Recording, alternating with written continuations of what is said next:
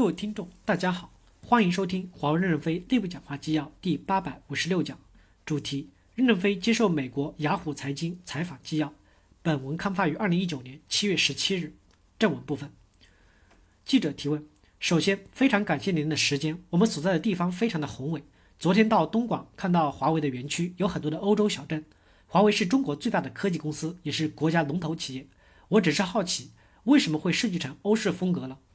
任正非回来说：“我们所有的建筑设计都是世界上有名的建筑公司竞标而成的。东莞的欧洲小镇是日本日建公司竞标完成的。总设计师想设想要用世界的经典建筑做一个建筑博物馆，所以设计了欧洲小镇，中标了。机家中心也是日建公司中标，但也有很多的希腊公司、俄罗斯公司、中国公司参加内部的装修设计招标，所以建成了目前这个样子。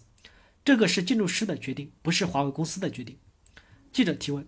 是不是也有一些象征的意义？例如，欧洲在过去的历史上占据了支配地位，中国成为未来的一个支配力量呢？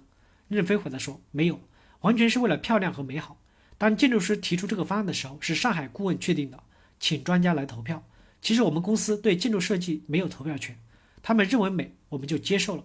建完之后，大家觉得很美，我们也觉得完成了这个目标，都是以设计师为主决定的，没有象征性的含义。”记者提问。关于中美两国之间发生的事情，几周之前在 G20 峰会上，特朗普总统和习近平主席见面讨论的话题之一就是允若允许给予美国公司一部分的许可证，让他们可以重新向华为发货。从那时起到现在的华为发货的情况有哪些变化？任飞回答说：“美国的实体清单出来以后，我们的事先准备不够，还是有压力的。在努力梳理内部问题时，我们认为对于主力产品，我们完全有能力不依赖美国的生产与供应，靠自己可以生存下来。”但是我们也有些非主力产品，离开美国的供应就难以生存下来，我们就砍掉了一些次要产品，减轻了压力。我们有八万多科技人员努力修补破飞机上的其他漏洞。从现在的情况来看，进展还是好的，信心增加了很多。在 G20 会议，特朗普发表讲话以后，对华为公司没有产生实质性的影响。美国对我们的打击走出盲目。美国刚发布实体清单时，连墨西哥的麦当劳都不卖给我们。说明实体清单刚发布的时候，他没有分清楚哪些是不重要的，允许对华为供货。特朗普讲话以后，应该是对美国很多的中小企业起到指引，恢复对我们的供应供货，改善了他们的销售，当然也使得我们一部分产品可以继续恢复生产。总的来说，美国表示出友善态度时，我们还是会继续购买美国的零部件，因为我们认为这个世界最终是要合作共赢的。记者提问。您刚才提到有一些中小型企业已经重启对华为的发货，能不能具体谈一谈哪些企业？任正非回答说：“具体我不是很清楚。